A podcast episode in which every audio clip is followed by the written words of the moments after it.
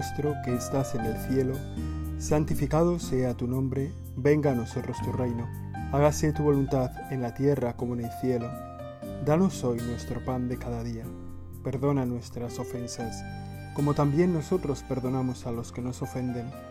No nos dejes caer en la tentación y líbranos del mal.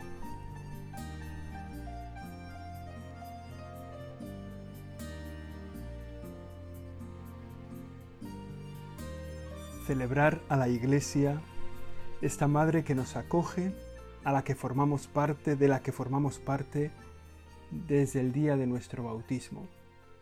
La Iglesia, el pueblo de Dios, esa reunión de santos y de los que quieren ser santos por el camino de Jesús, por el camino que es la verdad y la vida, que es el Señor. Un día para hacer nuestra oración en tu presencia, Señor, en relación a la Iglesia, en relación a tu pueblo, para sentir la unidad que tú nos has dejado, a la que tú nos llamas, un don que es también misión.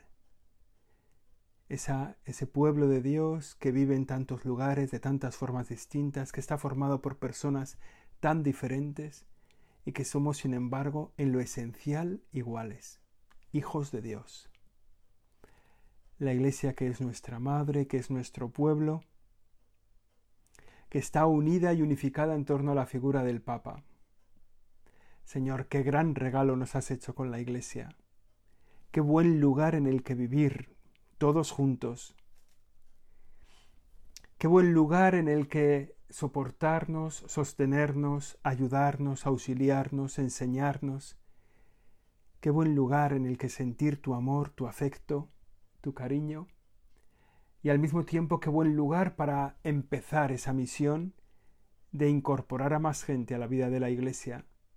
Esa misión que es tu misión de ir por todo el mundo y anunciar el Evangelio bautizando en el nombre del Padre y del Hijo y del Espíritu Santo.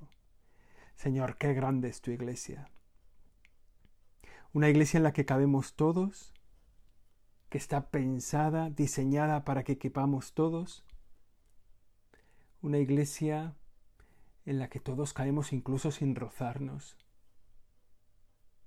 Dios nos ha pedido que nos queramos. A veces es difícil, a veces no, no es fácil entender al que tenemos al lado en la vida de la iglesia.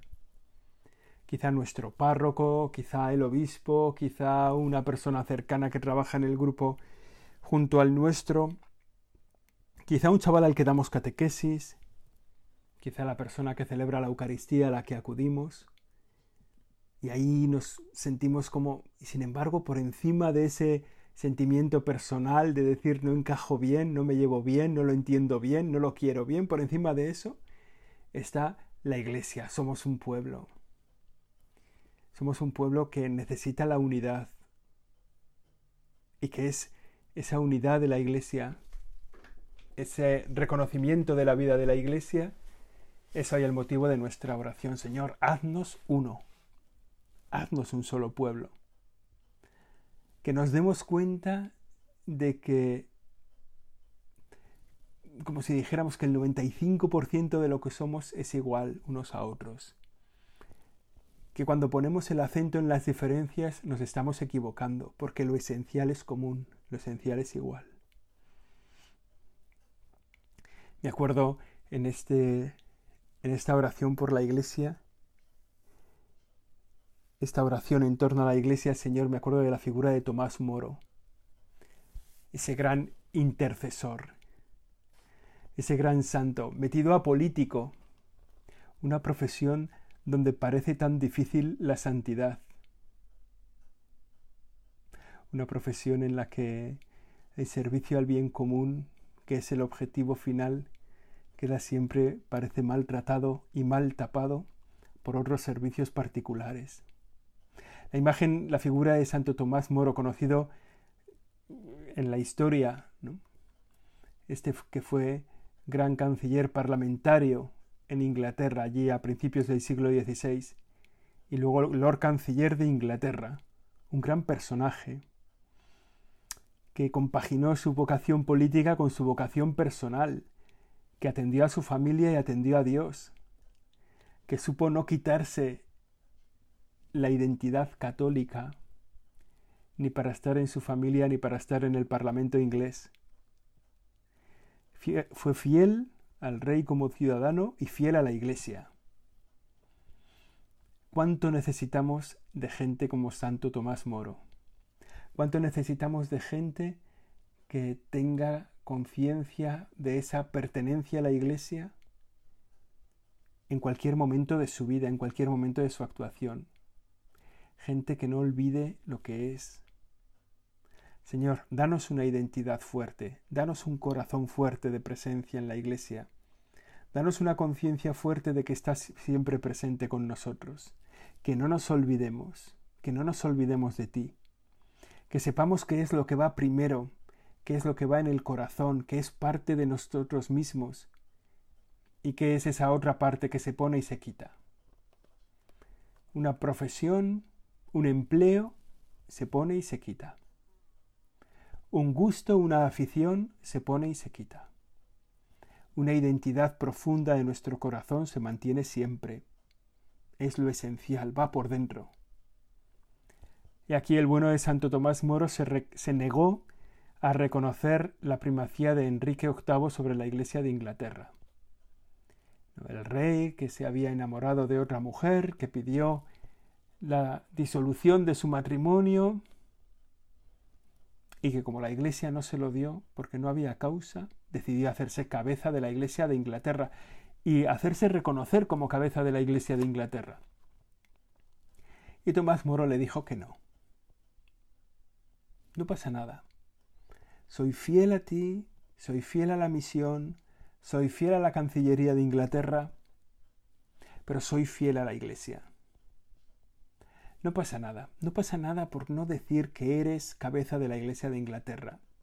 No pasa nada por no decirlo, mejor dicho. Pero a Tomás Moro sí le pasó. No reconoció a Enrique VIII como cabeza de la Iglesia de Inglaterra y fue a la cárcel. Y durante un año estuvo encerrado en la Torre de Londres. Y allí permaneció fiel a la Iglesia. Y por eso fue decapitado en 1535. Un año en la cárcel, en la Torre de Londres, y decapitado. La fidelidad a la Iglesia, la fidelidad a este pueblo de Dios, la fidelidad a la ley de Dios y al Señor a veces cuesta la vida. Otras veces cuesta algún disgusto, otras veces cuesta un poco de mala fama, otras veces cuesta que te señalen, otras veces cuesta que... Pero a veces cuesta la vida. Y el ejemplo de los que han dado la vida por ser fieles nos tiene que animar a nosotros a ser fieles. Danos muchos ejemplos de esto, Señor. En un tiempo en el que la pertenencia a la Iglesia se disuelve, haznos fieles, haznos fuertes en la fe, sosténnos dentro de este pueblo de Dios. Haznos admirar la figura de tantos mártires que siguen dando ejemplo de Jesucristo en el tiempo, en el mundo, en la Iglesia, en nuestra sociedad la importancia de la Iglesia, de pertenecer a la Iglesia, de estar dentro de ella, de amarla, de defender su unidad con la propia vida, radica en que creemos que ella es nuestra madre, y de una madre no se puede prescindir. Decía San Cipriano de Cartago que no puede tener a Dios por padre quien no tiene a la Iglesia por madre. La Iglesia es nuestra madre. La iglesia es el cuidado amoroso, cercano, para muchos que están solos, para muchos que están tristes, abandonados, para muchos que se sienten dejados de todos. La iglesia se muestra como madre. Es el cuidado amoroso, es cercanía para mucha gente. Cercanía, fijaos, también para mucha gente que no encuentra a Dios como Padre. Muchas veces el primer encuentro con Dios es a través de la iglesia, a través de la madre. No ve a Dios como un padre, pero ve en la iglesia a alguien que encaja, que ama, que lleva a conocer a Dios. Tantas veces experiencia tan cercana tenemos de esto, Señor, de que gracias a la Iglesia, a la Madre, se conoce al Padre. Y muchos han llegado a ser cristianos al ver la maternidad de la Iglesia. Y ese rostro maternal de la Iglesia lo podemos iluminar nosotros. Esta es una parte de nuestra misión, dar a conocer la maternidad de la Iglesia, dar a conocer a la Iglesia como madre que acoge, que espera, que da a cada uno lo que necesita, que se entrega a sí misma. Ese rostro de la Iglesia, ese rostro maternal de la Iglesia, lo dibujamos nosotros, los creyentes, los cristianos, los que estamos en este pueblo. Y es una responsabilidad muy grande, porque todos nosotros, como miembros de la Iglesia, recibimos a mucha gente y nos miran, nos miran, nos encuentran y dicen, este es de la Iglesia. Y en cómo les tratemos, dirán cómo les ha tratado la Iglesia. Para muchas personas, el primer encuentro que tienen con Dios es a través de la Iglesia. Quizá la única posibilidad que tengan en su vida de encontrarse con Dios va a ser a través de ti y de mí. ¿Qué experiencias se van a llevar de Dios cuando te conozcan? Cuando me conozcan a mí, cuando vean cómo le has tratado a esa persona, cómo le has acogido, cómo le has sonreído, cómo le has ayudado. Quizá esa sea la única experiencia que tengan de la Iglesia como madre y de Dios como Padre. Por tanto, es una necesidad que pensemos bien, sobre todo cuando estamos físicamente cerca de la Iglesia, cuando la representamos, cuando la hacemos presente, ¿no? Los sacerdotes siempre, por supuesto. Da igual sacerdotes que van montados en el metro o en un autobús urbano. La gente está viendo en ellos a la iglesia, no están viendo un sacerdote. Cuando ven a uno que conduce, a un sacerdote que conduce o que cumple las normas o no las cumple, cuando ve a un sacerdote que sonríe o que no sonríe, que da las gracias o que no las da, están viendo una iglesia, un rostro de la iglesia, quizá el único rostro de la iglesia que van a conocer pero no solo de los sacerdotes, también de todos los demás. ¿Cómo salimos nosotros de la iglesia? ¿Salimos sonrientes, amables, festivos, cercanos? ¿Cómo acogemos nosotros cuando vienen a la iglesia en la catequesis? Bueno, tenemos que dar a conocer el rostro de la iglesia. Y ese es el rostro particular de cada uno de nosotros. También en la iglesia nos encontramos, encontramos para nosotros mismos ese rostro amable, porque también nosotros a veces estamos solos. Señor, haznos encontrar un rostro amable en la iglesia cuando sintamos la soledad, la tristeza, cuando sintamos las amarguras o las cornadas de la vida, que sepamos volvernos a la iglesia y que pongas cerca de nosotros un rostro amable. Hace unos días eh, estuve confesándome. Me confesé y eh, le dije al sacerdote mis pecados. Y después de decirle la retaíla de pecados, el sacerdote me contestó, ¿estás contento? Y yo, la verdad es que no le entendí porque pensaba, bueno, ¿cómo? Que si estás contento. Y yo le dije, pues, pues creo que sí. Me dijo, pues eso es lo importante.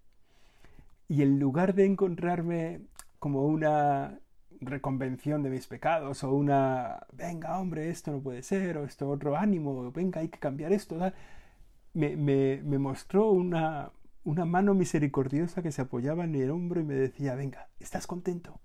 Vamos adelante. También para mí era el mensaje que yo necesitaba en ese momento, ¿no? De la iglesia, que me mostró su rostro maternal. De la iglesia que no lo vi porque eh, estaba en el confesionario, entonces eh, no le veía al sacerdote que me estaba confesando. Pero me llenó de alegría, me llenó de paz. ¿Estás contento? Fue su única, su única apreciación, ¿no? Su única... A los pecados que yo le había dicho, estás contento. Bueno, pues así tiene que ser nuestro encuentro, o sea, nuestro papel en la iglesia para que mucha gente encuentre a Dios que nos vean contentos, que nos vean alegres, que nos vean receptivos, cariñosos, acogedores, que cuando nos vean a nosotros recuerden, puedan recordar a su madre. Tanta gente que a lo mejor está un poco despistada, un poco perdida, que lo que necesita es amor, que les traten bien. Quizás no les toca todavía escuchar los mandamientos, quizás no les toca todavía, ¿no? quizás simplemente les, les toca una palabra de cariño. Ya lo he contado alguna vez, ¿no? Como, como un sacerdote en, en Ecuador, pues al final de la misa la, bueno, había cogido la costumbre, al terminar la misa, la gente se acercaba a la sacristía y él iba saludando uno por uno a todo el mundo y a, cada uno le daba su bendición, Padre, bendígame, y le daba su bendición, y oye, ¿qué tal? Y con todos tenía nada, un, un par de segundos, ¿no? Y se acercó una chica de la parroquia, hola Padre, ¿qué tal? ¿Cómo va? Hombre, Padre, bendición, tal. Mira, te presento a mi novio, se llama fulanito, tal. Y ya, pues muy bien, me alegra conocerte y tal. Y ya fue otro y otro y otro. Y, aquella chica que era de la parroquia, bueno, pues iba de vez en cuando a la misa del domingo y tal. Y allí a los tres meses eh, apareció otra vez el novio. Apareció el novio con la chica en misa, pues porque, bueno, el novio pues no iba siempre o lo que fuera, no sé, no sé, no conozco los detalles, ¿no? Pero apareció a los tres meses el novio y cuando se acercaron a recibir al final de la misa la bendición, la chica con su novio, el sacerdote le miró al novio y le dijo, hombre, qué alegría verte de nuevo, te estábamos esperando. Y eso supuso para el novio un, un, choque, ¿no? De repente descubrió que le estaban esperando. De repente descubrió un lugar donde le querían, sin conocerlo, sin saber cuáles era su vida, ni su pecado, ni su historia, sin nada. Te queremos aquí. Te esperamos aquí. Aquí tienes tu sitio, este es tu lugar. Bueno, esa es la iglesia madre, ¿no? Claro, yo lo pienso muchas veces, ¿no? Me admira un sacerdote así, un sacerdote que, que se acuerda a la vuelta de tres meses, se acuerda de aquel chico al que ha visto una sola vez con una chica de la parroquia y a la vuelta de tres meses se acuerda de su cara y le dice te estábamos esperando. Pues, pues me parece alucinante acordarse, pero realmente es un signo poderoso de la maternidad de la iglesia y a ese chico le cambió la vida. Ese saludo de sacerdote, te estábamos esperando, le cambió la vida.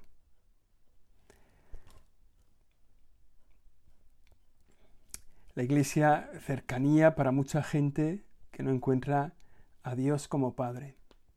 Me acuerdo hace unos días salía en televisión un sacerdote que contaba la vida de su parroquia y contaba cómo, bueno, pues, pues iba incorporando a la vida de la parroquia a la gente que venía a pedir ayuda oye, ¿me puedes ayudar con esto? Sí, vale, de acuerdo, pero ayúdame tú con esto otro. Y entonces tenía un grupo inmenso de voluntarios, de gente que había empezado por la parroquia pidiendo ayuda para comer. Y había montado el comedor parroquial con gente que había iniciado, que se había iniciado recibiendo la ayuda del comedor parroquial. Y tenía infinitos voluntarios. Y contaba dos ejemplos que a mí me conmovieron. El de, el de un señor que había tenido una vida muy complicada, que había venido del mundo de las drogas, que, y que empezó en la vida de la parroquia y que fue acogido, fue tratado, y acabó, siendo el catequista, el primer catequista responsable de la primera comunidad catecumenal de la parroquia. El camino empezó su labor y empezó con este hombre, y fue el responsable de la comunidad, un hombre que, pues que venía de muy lejos, ¿no? Digamos que primero encontró a la iglesia como madre y luego encontró a Dios como padre. O luego una mujer que la mandaron, la derivaron de otra parroquia, una mujer embarazada que no tenía recursos, no tenía dónde dar a luz, que no tenía, por supuesto, su novio la había dejado. Y, y entonces la parroquia le acogió, la puso en un piso donde tenían otras mujeres embarazadas, la atendió hasta que dio a luz, después le buscó, le procuró un lugar de trabajo. Y esa mujer cuando ya organizó su vida otra vez, cuando ya pudo hacerse cargo un poco de su propia vida y encontró un lugar de trabajo y ya tenía pues se fue a vivir al lado de la parroquia. Y se fue a vivir al lado de la parroquia y empezó en los grupos de formación y ahora es la responsable de la catequesis en esa parroquia. De, los, de todos los catequistas, de dar, de preparar las catequesis de todos los grupos. Bueno, sintieron la llegada de la iglesia para ellos que les acogía como madre. Fueron dos ejemplos que a mí me edificaron mucho. La iglesia es esa madre santa que debemos cuidar cada uno de nosotros como a nuestras propias madres, que la debemos cuidar en su maternidad, que debemos ponerle un rostro, que es nuestro rostro, un rostro amable. Me acuerdo ahora de las palabras que el Papa Francisco dijo al finalizar el sínodo de los jóvenes, que fue un mensaje muy fuerte, muy poderoso. Fue un discurso a los padres sinodales en el aula sinodal al acabar la sesión, un discurso sin papeles, hecho desde el corazón, agradeció a todos los que habían participado. Y luego tomé nota ¿no? de las palabras que decía. ¿no? Y decía, en tercer lugar, había dicho un par de cosas antes. En tercer lugar, pienso en nuestra Madre, la Santa Madre Iglesia. Los últimos números se refiere al documento, del, al documento que le habían dado los padres sinodales al final. Dice, los últimos números son sobre la santidad. Hacen ver qué es la Iglesia. Nuestra Madre es santa, pero nosotros, hijos, somos pecadores, somos todos pecadores, somos pecadores. Lo, remarcaba así el Papa, ¿no? No lo olvidemos. No olvidemos una, una expresión de los padres, la casta meretris, decía el Papa. La Iglesia Santa, la Madre Santa, con hijos pecadores. Y a causa de nuestros pecados siempre el gran acusador se aprovecha, como dice el primer capítulo del libro de Job, ronda y ronda por la tierra buscando a quien acusar. Estas son, siguen siendo palabras del Papa, ¿no? les va diciendo, ojo, eh, que el demonio ronda buscando a quien acusar. En este momento dice, decía el Papa aquel día, en octubre, era, yo creo que era el 27 de octubre, era el sábado, el domingo era la celebración final de ese sínodo de los jóvenes de 2018. Y, y dice, en este momento nos está acusando fuertemente, y esta acusación se convierte también en persecución. Decía, acusaciones continuas para ensuciar a la Iglesia, pero no se debe ensuciar a la Iglesia. A los hijos sí, estamos manchados todos, pero la madre no. Y por esto es el camino, es, como decía, es, es, es necesario, es el momento de defender a la madre. Eso esto decía el Papa, ¿no? Y por esto es el momento de defender a la madre. Y a la madre se la defiende con oración y penitencia. Esto decía el Papa Francisco a los padres sinodales. ¿eh? Ahí tenía delante pues, pues 300 personas, cardenales, obispos sobre todo, cardenales, obispos y luego también pues algunos que habían sido auditores o expertos en el sínodo. Y luego les decía una palabra que me parece que es el momento de, bueno, que sigue siendo el momento de escucharla, ¿no? Es un momento difícil porque el acusador a través de nosotros ataca a la madre pero a la madre no se le toca. Esto quería decir de corazón al final del sínodo. Esa, ese fue su terminal, ¿no? su palabra última. Es decir, es un momento difícil porque el acusador a través de nosotros ataca a la madre, pero a la madre no se le toca. Estas son palabras fuertes del Papa Francisco que hicieron un silencio total en el aula sinodal. A la madre no se le toca. Y es verdad, ¿no? A veces a la madre se le está atacando a través de nosotros. A veces somos nosotros los que, en lugar de ser el rostro de la madre para el mundo, somos nosotros los que acusamos a nuestra madre.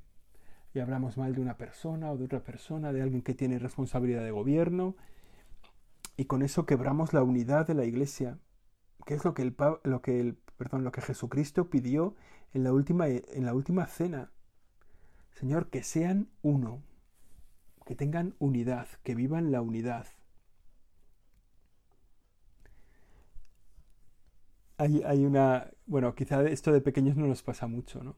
Quizá no nos gusta de pequeños que nos digan que nos parecemos a nuestra madre. No, porque ¿no? si nos pilla un poco adolescentes y tal, con 14 años y tal, pues a lo mejor no nos gusta. Pero, pero de mayores nos, nos gusta. ¿Cómo te pareces a tu madre? es un piropo. Cuando alguien te dice eso, te dice que qué bien, qué bien, ¿cómo te pareces a tu madre? Tenemos que hacer que nuestra madre se vea en nuestro rostro, que la santidad de la iglesia, que la santidad de la iglesia pueblo de Dios se haga visible en nuestro rostro, en nuestra forma de ser, de actuar, en nuestra forma de tratar a los demás, que se vea la santidad de la Iglesia, que resplandezca la santidad de la Iglesia. Este es nuestro propósito para este tiempo de, de oración delante del Señor. Señor, ayúdanos a parecernos a nuestra Madre la Iglesia. Ayúdanos a que se vea en nosotros la grandeza de la Iglesia. Ayúdanos a que en nuestras obras se manifieste la grandeza de la Iglesia que no seamos nosotros la causa de que algunos no reconozcan a la Iglesia como madre. Que no seamos nosotros la causa de que haya gente que se aleje de ti, Señor. Todos trabajamos a una, todos tenemos que trabajar en la Iglesia. Lo hemos dicho, hemos dicho algunas veces, ¿no? La Iglesia es como este gran carro que va tirado por el Papa, por los obispos, por los sacerdotes, por los diáconos que va tirado adelante por los catequistas, por los misioneros, por los padres de familia, por las madres que se entregan, cada uno en su lugar, cada uno en su lugar, todos tirando del carro. Es verdad que en la iglesia también hay gente que va montada en el carro sin aportar nada más que peso. Bueno, a lo mejor no pueden, no tienen fuerzas en este momento, a lo mejor les tenemos que llevar nosotros, bueno, pues pues bien, pues lo hacemos que se repongan, que se pongan bien, que se pongan fuertes y que un día, como esa chica ¿no? que, que acudió embarazada a una parroquia sin saber ni qué hacer tal, y luego volvió a la iglesia para hacerse responsable, tirar del carro de la formación de los catequistas. Bueno, pues habrá gente que va montada en la iglesia, pero que, también tiene que pensar, oye, ¿cuál es mi lugar de servicio en la iglesia? Oye, yo ya estoy un poco fuerte, estoy un poco sereno, ya estoy un poco descansado, está un poco agotado, un poco alejado, he ido en la iglesia dejándome llevar, bueno, ahora salgo del carro y me pongo detrás a empujarlo para sacar adelante esta, esta iglesia, ¿no? Bueno, el eje de la unidad de la iglesia es el Papa. No hay iglesia sin el Papa. Nuestra unidad se realiza gracias al Papa. Cuando rompemos la unidad de la iglesia, cuando atacamos al Papa, rompemos la unidad de la Iglesia. Esas palabras que decía él, ¿eh? es un momento difícil porque el acusador, a través de nosotros, de nosotros, de sus hijos escogidos, de sus sacerdotes, de sus fieles laicos, de los cardenales, a través de nosotros, ataca a la madre. Y a la madre no se toca. Bueno, pues es un momento difícil, ¿no? Pero nosotros estamos eh, en la Iglesia también con la certeza de que el Papa hace la unidad. Sin el Papa no estamos en la Iglesia una santa católica y apostólica. Su modo de ser incomoda a unos, alegra a otros, pero su ser, su esencia, es lo que decía Santa Catalina de Siena, es el dulce Cristo en la tierra. Su ser es el ser de Pedro. Vamos a pedir al Señor por intercesión de la Virgen María al final de esta oración, la Virgen María, imagen de la Iglesia, que el Papa esté fuerte en la fe, que el Papa nos siga confirmando a todos en la fe, que el Papa sea nuestro lugar de la unidad, de la alegría, de la serenidad, de la paz, que siga siendo así. Ahora el Papa Francisco y todos los papas, ¿no? Como han sido a lo largo de la historia, instrumentos increíbles en la mano de Dios. Qué gran cantidad de papas santos que podemos mirar hacia atrás, qué pocas instituciones en la tierra tienen responsables máximos tan increíbles como los que tiene la Iglesia y como los que ha tenido, si miramos atrás en todo el siglo, desde el siglo XXI, el siglo XX, todos santos, todos beatos, todas personas entregadas a la vida de la Iglesia, bueno, gente tan admirable. Bueno, pues que sepamos ser fieles a este pueblo de Dios. Que sepamos vivir la unidad de la Iglesia en torno al Papa Francisco, el dulce Cristo en la tierra. Que sepamos, Señor, ayúdanos a ocupar nuestro lugar en la Iglesia, a dar belleza al rostro de la Iglesia Madre para que muchos encuentren a Dios nuestro Padre. Así se lo pedimos por intercesión de la Virgen María al finalizar nuestra oración. Dios te salve María, llena eres de gracia, el Señor es contigo. Bendita tú eres entre todas las mujeres, bendito es el fruto de tu vientre Jesús. Santa María, Madre de Dios, ruega por nosotros pecadores, ahora y en la hora de nuestra muerte. Amén.